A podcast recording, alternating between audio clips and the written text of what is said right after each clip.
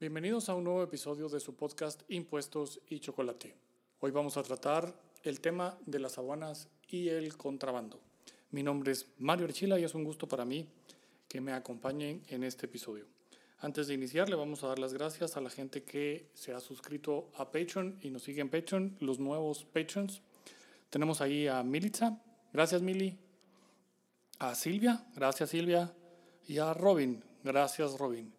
Los que no lo sabían, pues en Patreon, patreon.com, diagonal impuestos y chocolate, tenemos una página en la cual pueden acceder a material nuevo. Recientemente, en esta semana, hemos colocado ahí una matriz de gastos deducibles para que puedan siempre saber qué documentos tienen que acompañar para demostrarle a SAT que el gasto es deducible. Ya saben, ahí estamos en patreon.com diagonal impuestos y chocolate. También nos pueden seguir en la página de Facebook Impuestos y Chocolate y a mí me pueden seguir en Twitter como Mario Eagle, Mario E-A-G-L-E. -E. Pues bienvenidos y sin más, entramos al tema de impuestos y chocolate. Impuestos. Sobre el contrabando pues se habla muchísimo. La verdad es que es un tema muy, muy, muy complicado y levanta pasiones se dice que el contrabando es de por sí algo malo, que el contrabando tiene que perseguirse, tiene que erradicarse, etc. Sin embargo, el contrabando no es por sí mismo un acto moralmente cuestionable. Y el tema del contrabando, pues desde la perspectiva de lo que es moralmente cuestionable, tiene unos sus, sus puntos ahí bastante álgidos es legalmente cuestionable porque está considerado un delito. Pero el contrabando en sí mismo, el contrabando eh, no es un fenómeno inmoral, al contrario, y ahorita les voy a explicar eh, cómo y por qué. Y tampoco es un fenómeno en nuestro país, un fenómeno netamente tributario. Quizás la parte tributaria es la menor de todas y tiene otras explicaciones muchísimo más importantes de analizar para poder decir cómo erradicar el contrabando. Empecemos con, el tema de la moralidad, porque este siempre causa, causa problemas. Eh, ustedes, cualquiera de ustedes va a la tienda y compra manzanas, cualquiera de ustedes va al supermercado y compra harina, pan, carne, eh, bebidas, va a una ferretería y compra Madores y tornillos, etc. Bueno, ¿cuál es la diferencia en que esos, esas compras las realice en la tienda o las realice en el extranjero? ¿Cuál es el motivo por el cual una, un país va a cobrar porque una persona compre en el extranjero algo? ¿Para consumo propio o para reventa?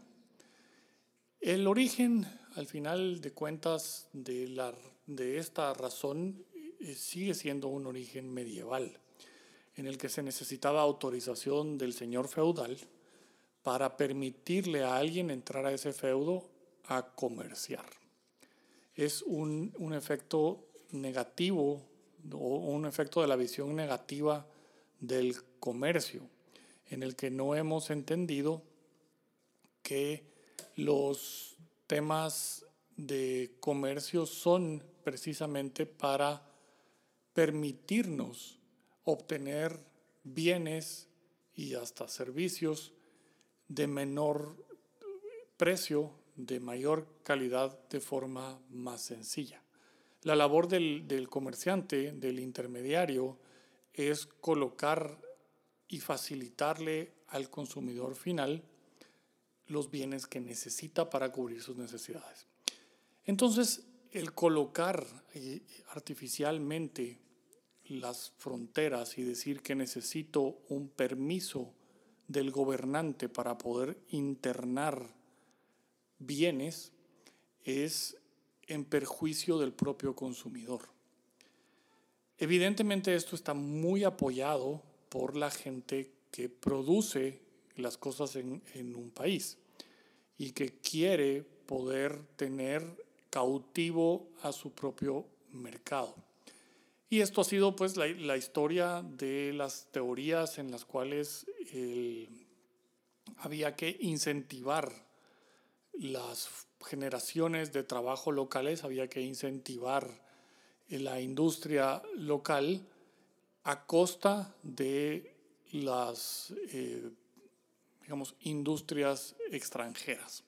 Y con esto pues se cierran fronteras se colocan barreras arancelarias y no arancelarias, como se llama, es decir, se hace difícil y caro comprar en el extranjero eh, cosas para revender o para consumir directamente. Obviamente el, el mundo cada vez se ha hecho más universal y menos fronterizado. Y nos damos cuenta de que las cosas son mucho más baratas en otro lado, por la razón que sea, eh, y nos empieza a, causar un poco así de, de escosor estar viendo la subida y la diferencia de precios que ocurre con eh, bienes comprados localmente cuando es el mismo bien. Podríamos encontrar que hay eh, diferencias de precios enormes en cierto tipo de bienes, televisiones y esas cosas, pero también en alimentos y artículos de primera, de primera necesidad. ¿De dónde viene entonces el, el hecho este de ponerle a las fronteras un precio? Pues realmente es una de aquellas eh, posturas medievales de proteger los feudos en el cual yo soy el señor feudal de este pedacito y aquí me tienen que pedir permiso a mí. Pero se perjudica al lado del el consumidor el consumidor al final de cuentas pues ganaría muchísimo más si se le permite el consumo de bienes en cualquier otro lugar donde los pueda obtener.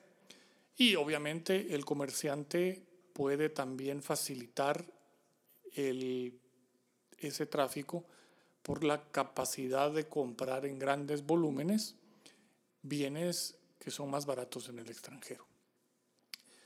Nuestro país tiene un tamaño pues, minúsculo para efectos de su mercado interno. Somos 16, 17 millones de personas y tenemos el gran problema adicionalmente que el poder adquisitivo no es necesariamente alto. ¿Esto qué quiere decir? Que hay países en los cuales tienen, solo nuestro vecino del norte más cercano tiene 200 millones de personas, tiene un mercado interno muchísimo más grande. Eso quiere decir que tiene la posibilidad de hacer mayores inversiones para aumentar la producción y la productividad. Y es que por eso por cada dólar invertido en México pueden obtener muchísimo más retorno directamente de lo que venden en México que lo que nos sucede en Guatemala. En México puede sobrevivir alguien sin necesidad de exportar. Pero esto empieza también a, crear economías, economías de escala que hacen más eficiente el trabajo de las empresas en el, en el extranjero.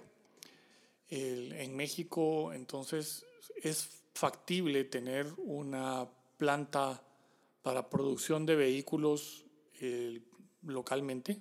Hay varias ya establecidas ahí, porque el mercado interno puede consumir esa cantidad de bienes. Entonces, no, no eh, es más barato llevarme y colocar la planta en México que irme a traer un carro a Japón y llevármelo y cruzarme el Atlántico en barco con un montón de carros para llevarlos ahí. También resulta más, más barato para la cantidad de, vehículos que se pueden eh, consumir eh, o comprar en México, tener la planta que irlos a traer a eh, Miami o a, Europa, etc. Guatemala no tiene esas, esas ventajas. Guatemala no tiene ese mercado y pues los centroamericanos hemos estado ahí luchando por un mercado integrado en Centroamérica, lo cual es un sueño que se ve truncado por las ideas retrógradas y absurdas que tienen nuestros gobernantes y, he de decirlo también, mucha del, del el sector privado organizado.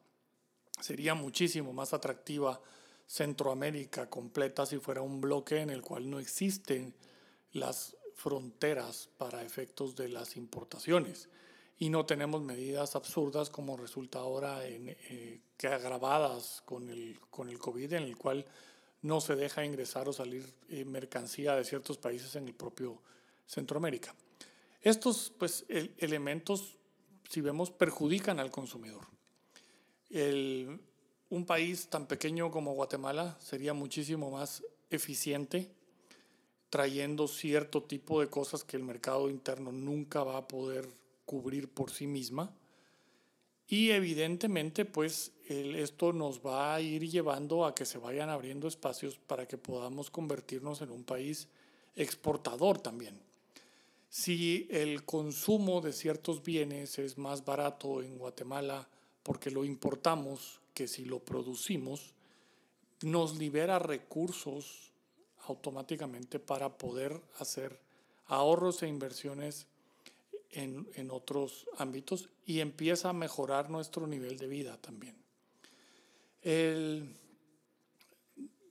cuando, cuando uno ve el concepto, por ejemplo, de balanza de pagos, se mide en dinero la balanza de pagos es positiva si recibo más dinero, es decir, exporto más que lo que estoy importando, entonces la, se habla de una balanza de pagos positiva.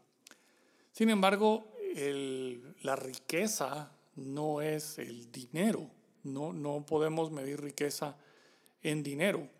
Eh, la riqueza, al final de cuentas, es la capacidad de satisfacer nuestras necesidades. Nuestro mejor nivel de vida se da cuando tenemos mayores satisfactores a nuestro alcance. Y esto es bienes y servicios. Entonces, venir a ponerle fronteras al comercio es perjudicar al consumidor y es perjudicar mucho más al consumidor de menor nivel económico.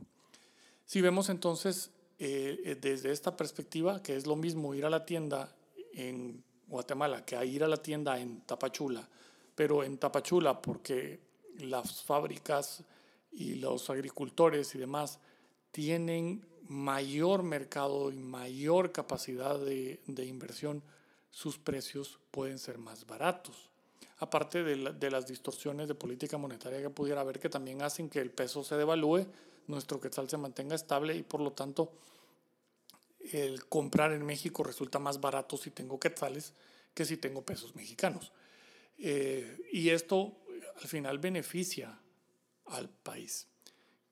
Cuando se opone y el, y el, el sector privado eh, organizado, el, el, gobierno y demás, ¿por qué, ¿por qué el gobierno y mucho del sector privado están de acuerdo en que hay que aumentar los controles en la aduana, hacer más estricta la aduana, hacerla, eh, ponerla por todos lados. ¿Por qué? Porque son resabios de esa mentalidad feudal en el cual nos quieren impedir que libremente satisfagamos nuestras necesidades con nuestro dinero de la manera más barata posible con el comercio electrónico y demás, nos podemos dar cuenta de cuánto cuestan las cosas en el extranjero que aquí, por ejemplo, no se fabrican. Y es muchísimo más barato ir a traer una computadora al Walmart de, del Internet de Estados Unidos que tratar de comprar una computadora acá. Eh, y eso que estoy hablando bien que no tiene arancel. ¿Por qué? Bueno, el, eh, eh, ahorita entro al, al, tema de la distorsión que hay en las aduanas y la distorsión que hay en Guatemala. Pero entonces el, el combate al contrabando desde la perspectiva de hacerlo eh, más estricto, hacerlo más difícil, hacerlo más caro, repartir recursos para eso, realmente es un argumento de empobrecer al consumidor final. Si queremos que el nivel de vida aumente, lo que tenemos que es permitir que se importe de donde sea más barato y de la manera más directa posible. me van a decir es que con eso vamos a perder eh, empleos.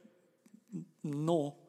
Eh, digamos, Guatemala, por si, no lo, por si no lo sabían, importa más maíz del que se puede producir localmente, importa más pollo del que se produce localmente, el, porque eh, ya la capacidad es de, de, elevar y escalar las producciones locales de, de bienes, por ejemplo, eh, no se cubren cuando uno ve las posibilidades en el extranjero de generar la misma cantidad de bienes, pero con muchísimo menos dinero. Esto quiere decir que el precio al final de cuentas es más barato, pero las ganancias de los que nos están vendiendo el pollo o el maíz del extranjero a Guatemala son más baratas. Entonces no tiene ningún sentido eh, proteger aduanalmente a, estos bienes porque desprotegemos la capacidad de, de, compra y el nivel de vida de nuestros propios ciudadanos.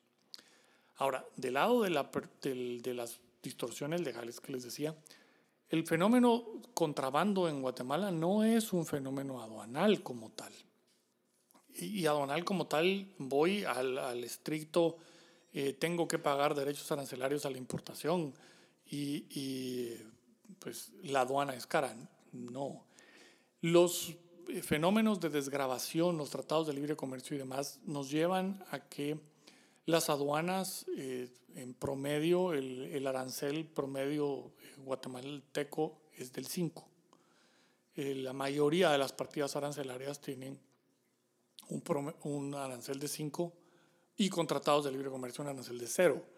No es ya una finalidad recaudatoria es, es alrededor del 4% eh, por ciento de la recaudación total lo que el derechos arancelarios recaudan. Eso sí, la mayor recaudación en Guatemala viene del IVA de importaciones. Pero el IVA de importaciones no nos cuadra con la cantidad de importaciones o bienes que ingresan. Esto quiere decir que el contrabando es, muy alto. ¿Y por qué? Bueno, el primer fenómeno es el IVA.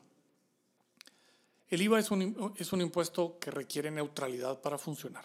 Esto quiere decir que el intermediario de bienes o servicios paga el IVA en la importación y recupera el IVA en todas, en todas las ventas que realiza. Si este mecanismo de anticipo IVA y se lo cargo a mis clientes se distorsiona por cualquier razón, entonces mi IVA no está funcionando. Y el IVA en Guatemala no funciona. El IVA en Guatemala es uno de, los impuestos que no está funcionando. Una de las distorsiones es los reclamos y las limitantes que se le han colocado a la ley del IVA para poder tener IVA crédito y los criterios que utiliza la administración tributaria para impedir el IVA crédito. Esto distorsiona tanto eh, que se vuelve una porción del IVA crédito que debería de tener bajo ese principio de neutralidad. El IVA, desde la perspectiva del contribuyente, no se fundamenta en el principio de capacidad contributiva. El IVA se fundamenta en el principio de neutralidad. Y como está distorsionado, de nuevo, entonces me causa que ese IVA crédito, bajo el principio de neutralidad, se convierte en IVA costo.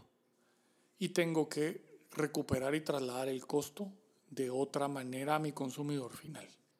Y eso va en, en, que tengo que encontrarle ese mecanismo de recuperar el costo completo de mi mercancía. Del lado de los exportadores nos sucede lo mismo, se acumula crédito del IVA y la administración tributaria busca eh, el devolverlo a cualquier precio. Esa es la presa de, de retención que hay, que es un, es un robo eh, gubernamental eh, apañado y, y, con conceptos bien, perdón la palabra, bien estúpidos de decir que el exportador se aprovecha del crédito del IVA, porque es un derecho del, del diseño del IVA.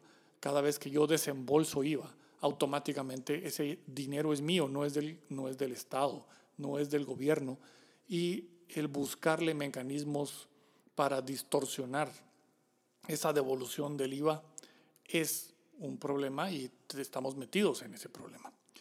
Bueno, siguiendo con las importaciones, el por qué empieza entonces a distorsionarse y ser, y ser el IVA un, un aspecto que no está funcionando bien, entre otras muchas cosas. Bueno, vamos primero con la composición de nuestro eh, mercado como tal. Según la información que nos proporciona la Administración Tributaria, hay alrededor, pero así poco más o menos, de 350 mil, 380 mil NITs que presentan declaración del impuesto a la renta. Hay un universo de alrededor de 8.8 eh, millones de NITs y contribuyentes potenciales.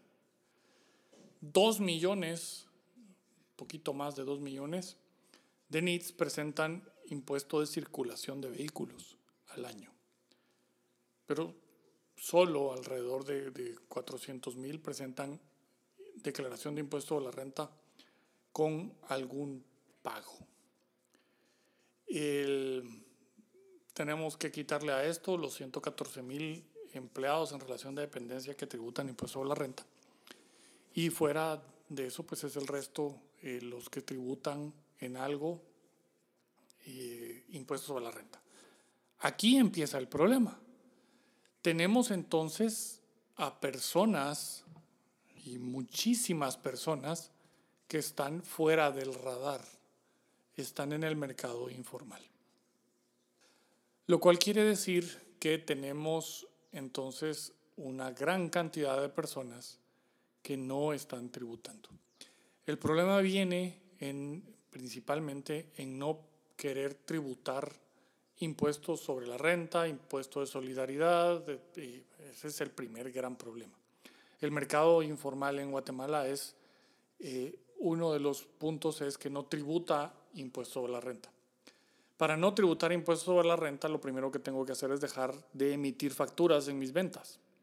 Para dejar de emitir facturas de las ventas, entonces, eh, ¿cuál es el mecanismo más certero y más seguro para no ser detectado por la administración tributaria? Es tampoco adquirir con factura. Cuando no adquiero o perdón, cuando adquiero sin factura, puedo vender sin factura y estoy fuera totalmente del radar. Es así que, el, que una fábrica o un importador directo le facture a alguien como consumidor final, que es perfectamente legal y válido, automáticamente permite que esa persona en el mercado eh, pueda distribuir sus bienes, esos bienes que compró sin aparecer en el radar. Esto es eh, totalmente válido. Ahora, puedo hacer todavía más eficiente el asunto si me ahorro el 12% del IVA de la aduana. Y para eso, contrabandeo. Con lo cual, el contrabandista se ahorra el impuesto sobre la renta y se ahorra el tener que buscar un mecanismo para poder colocar y vender sus bienes sin, que sin ser detectado. Solo tengo que sobornar a un par de personas.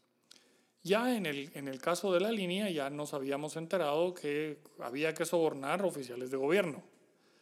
Y regresamos al punto de la moralidad de las fronteras cuando les decía que esto es un resabio de la edad feudal, en el que hay que pedirle permiso al feudo, al señor feudal, al duque, al príncipe, al rey, para poder comerciar en su feudo. Y en el caso de, de, la línea, según lo que nos mostraron en el 2015, pues entre, entre el rey y la reina eran los que autorizaban. Esto me lleva a la siguiente razón. ¿Por qué podían? Bueno, el gobierno de Otto Pérez en el año 2012 eh, pasa esa reforma del 10-2012 en el cual uno de sus libros era la Ley Nacional de Aduanas ya no me voy a cansar de decirlo, el 10-2012 es una basura, porquería total. Pero la Ley Nacional de Aduanas, peor todavía. La Ley Nacional de Aduanas otorga poderes discrecionales al oficial de aduana, al administrador de la aduana. y con esos poderes discrecionales permite la extorsión legalizada.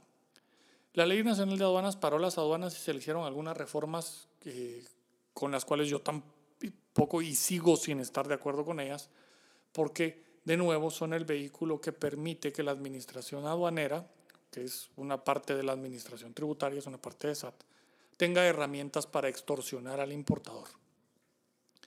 Y extorsionarlo de manera eh, legal, con la ley en la mano.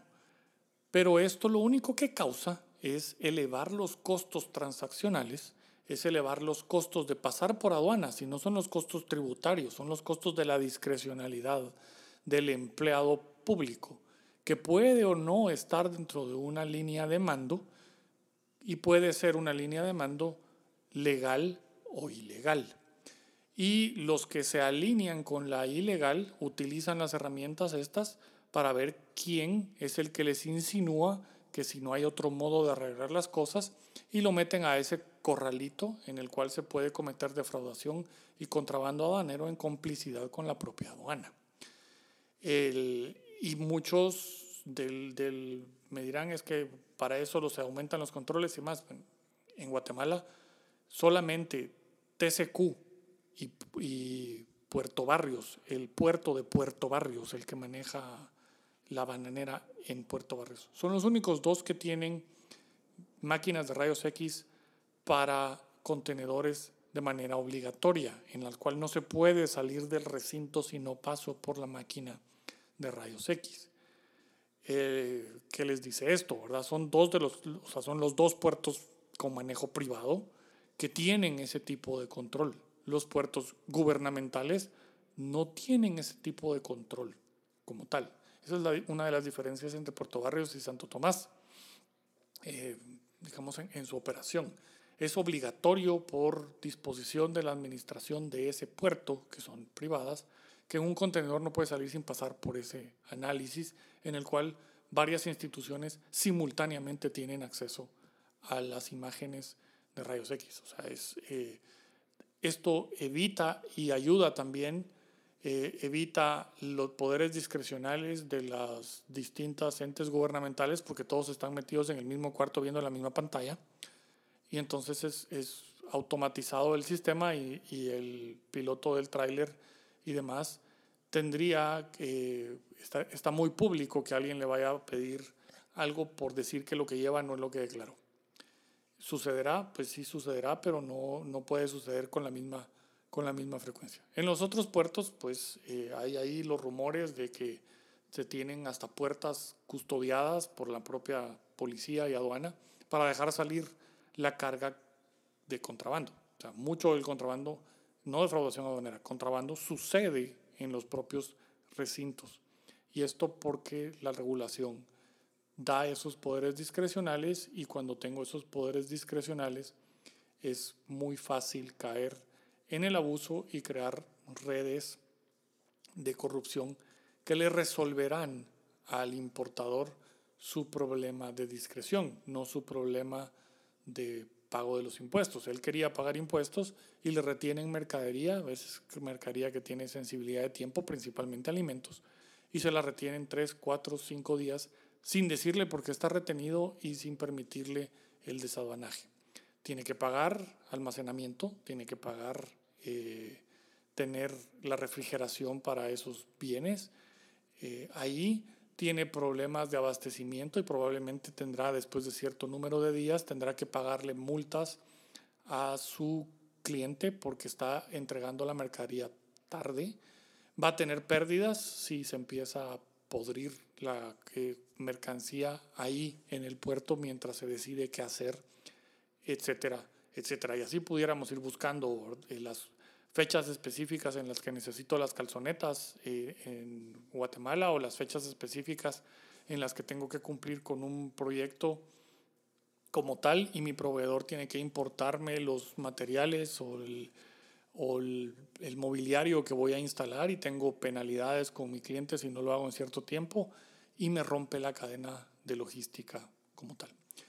Eh, ese es uno. Luego tenemos que ciertos productos en Guatemala requieren autorizaciones y permisos, licencias, registros Eh, para poder hacer una importación, tengo que pedirle permiso a muchas oficinas, no necesariamente solo a la aduana.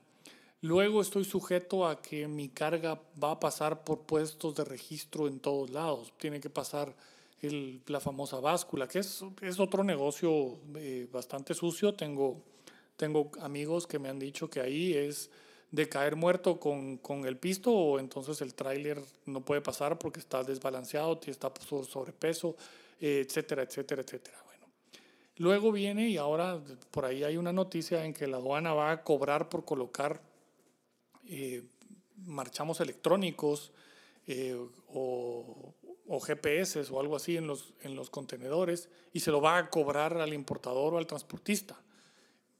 Primero hay que, ahí le chismean al, al intendente de aduanas y al superintendente que el código tributario lo que dice es que sí lo pueden hacer, pero a costa de la superintendencia de administración tributaria, no trasladarle la factura a alguien, porque si me están obligando a ponerle un chunchereque una mugre más ahí, a esa babosada, la tiene que pagar el que me lo está pidiendo y me está obligando a hacerlo.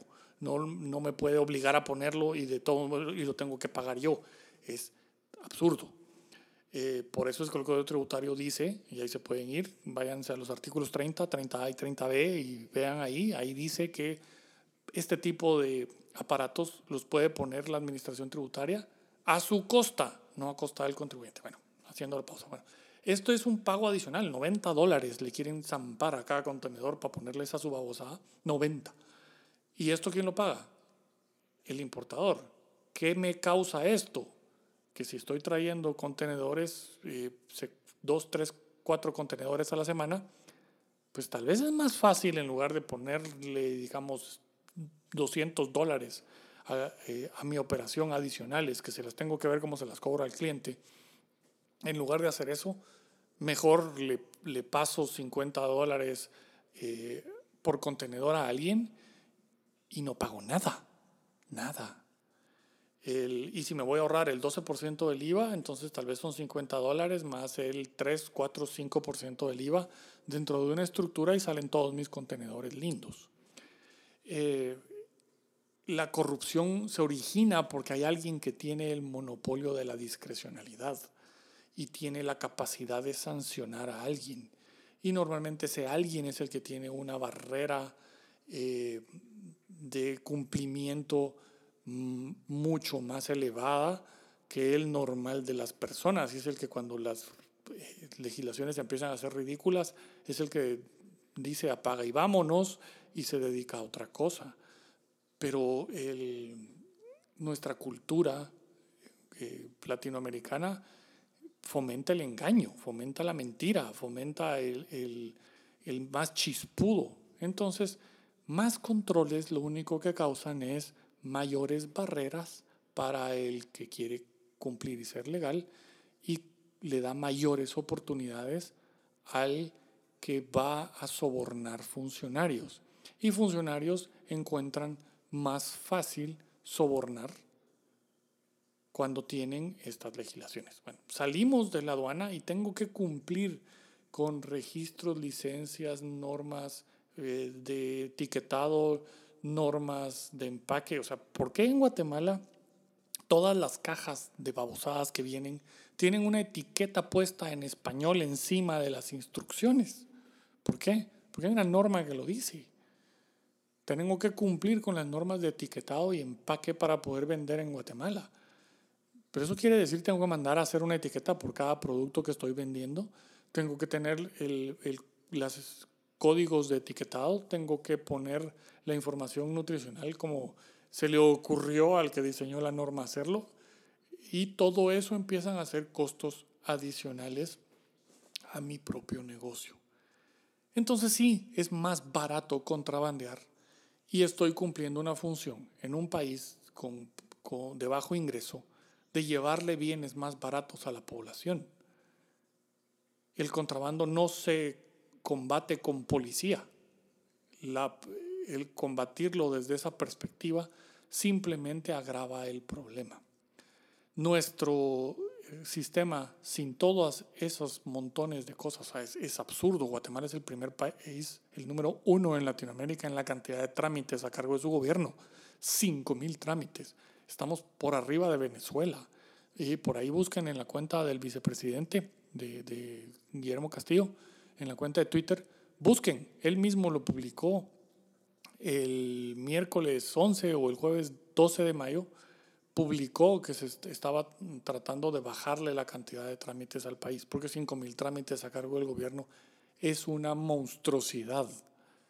El, el tiempo en el que un contenedor baja del barco y sale del puerto debería de medirse en minutos, pero minutos. Un, un contenedor debía bajar del barco, subirse a un tráiler y en cuestión de, de minutos horas ese contenedor estar saliendo y haciendo el desaduanaje como tal, no días. No, no puede el, el, el, comercio del siglo XXI estar sujeto a plazos de 3, 5 y 10 días para que el funcionario decida qué hacer con un contenedor. El, tenemos problemas y me consta de primera mano que las aduanas no trabajan 24 horas cuando deberían de trabajar 24 horas. Y en los puertos privados es el administrador del puerto el que paga los sueldos del personal de, de aduana. Y aún pagando los sueldos del personal de aduana, la aduana no coloca turnos 24 horas y no coloca turnos en las horas pico del puerto y las excusas son falta de personal, falta de entrenamiento, falta de vivienda. Es más, hay un puerto que le paga el hotel a los, a los empleados de SAT para que vayan al puerto a hacer sus turnos. entonces, ¿para qué me cobran impuestos en la aduana? Si el recinto portuario tiene que pagar a los empleados del puerto. vean la distorsión del sistema.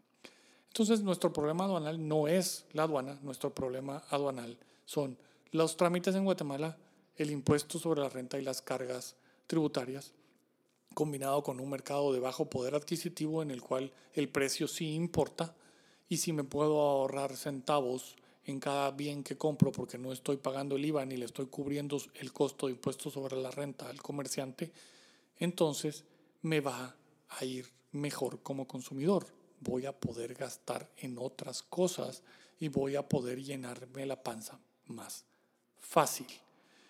Espero entonces que en algún momento empiece a cambiar la mentalidad. Eh, como dijo Ronald Reagan, el gobierno nunca es la solución porque el gobierno siempre es parte del problema. Bien, me despido, creo que me alargué mucho en el tema, pero por ahí eh, Pancho me había pedido que hiciéramos un podcast del tema de contrabando. Cumplo con Pancho. A todos los que me escuchan, pues mil, mil, mil gracias. Se aprecia. Si pueden, ya estamos eh, en, en, Apple Podcast. Si pueden irme a poner estrellitas, ahí se les agradece porque con eso Apple le va dando más y más difusión al podcast.